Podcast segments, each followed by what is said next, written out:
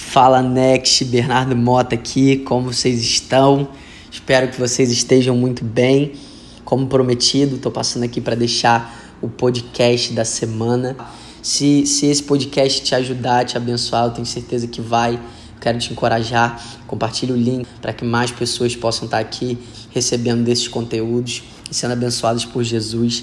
Então, gente, ontem a gente falou um pouco do quanto é importante no Evangelho a gente parar para receber de Deus antes da gente tentar sair fazendo um monte de coisa para Deus.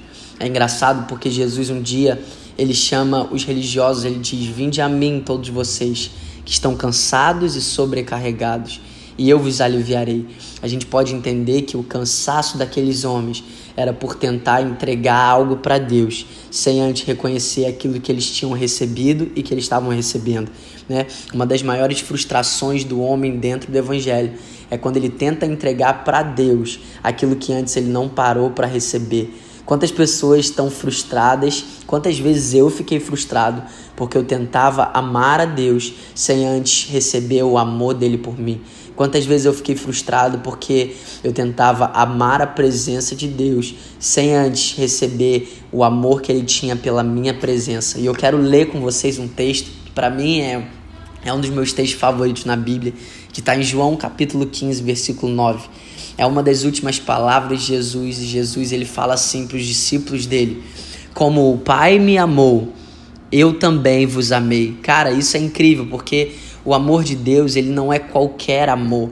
A Bíblia diz que Deus amou o mundo de tal maneira que ele deu o seu filho. Ou seja, o amor de Deus ele é um amor de todo o coração. E Jesus está falando para aqueles homens que é exatamente o amor que ele recebeu de Deus é o mesmo amor que ele nos amou. Isso é incrível, essa é uma das melhores notícias que a gente poderia receber. Nós somos amados na mesma medida e na mesma intensidade que Jesus é amado por Deus. É esse amor que nós recebemos do Pai. É esse amor que ele nos ama e é esse amor que pode sustentar a nossa vida. O que eu mais amo desse texto é que Jesus continua e ele diz: Permanecei no meu amor. E é louco porque Tantas vezes eu me cansei e me frustrei, porque na verdade eu estava tentando permanecer no meu amor por Deus. Deixa eu ver aqui o quanto que eu consigo amar Deus, do quanto que eu consigo ter prazer na presença de Deus.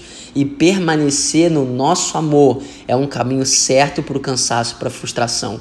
E o Evangelho não tem a ver com o Bernardo permanecer no amor dele por Deus, mas o evangelho é a gente permanecer no amor de Deus, de Jesus por nós.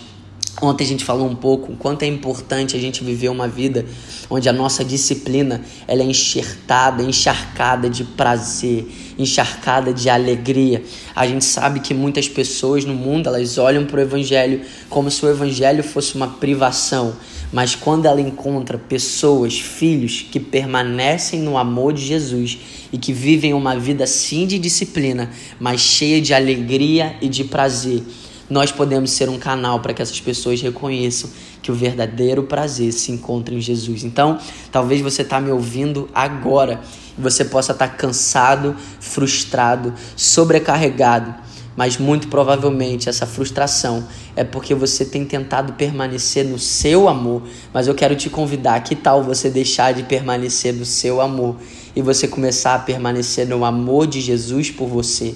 Quando nós permanecemos no amor de Jesus por nós, nós podemos viver uma vida retribuindo esse amor a Ele e amando a Ele de todo o nosso coração e cumprindo o primeiro mandamento, que é amar o Senhor com toda a nossa força, toda a nossa alma, de todo o nosso coração. Então, que você possa, através desse entendimento, deixar para trás toda a frustração, todo o peso, toda a culpa, toda a condenação e que você permaneça nesse lugar lugar onde você continua sendo amado, assim como Jesus foi amado pelo Pai, nós somos amados por Ele. Então, que esse amor seja o fundamento das nossas vidas e que a gente possa permanecer nele todos os dias e gastar a nossa vida amando o Senhor de todo o nosso coração. Se esse podcast te abençoa, eu quero te encorajar. Manda esse link para mais pessoas estarem aqui ouvindo isso aqui.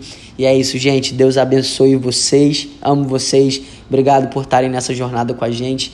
Vamos para cima. Beijão, Next.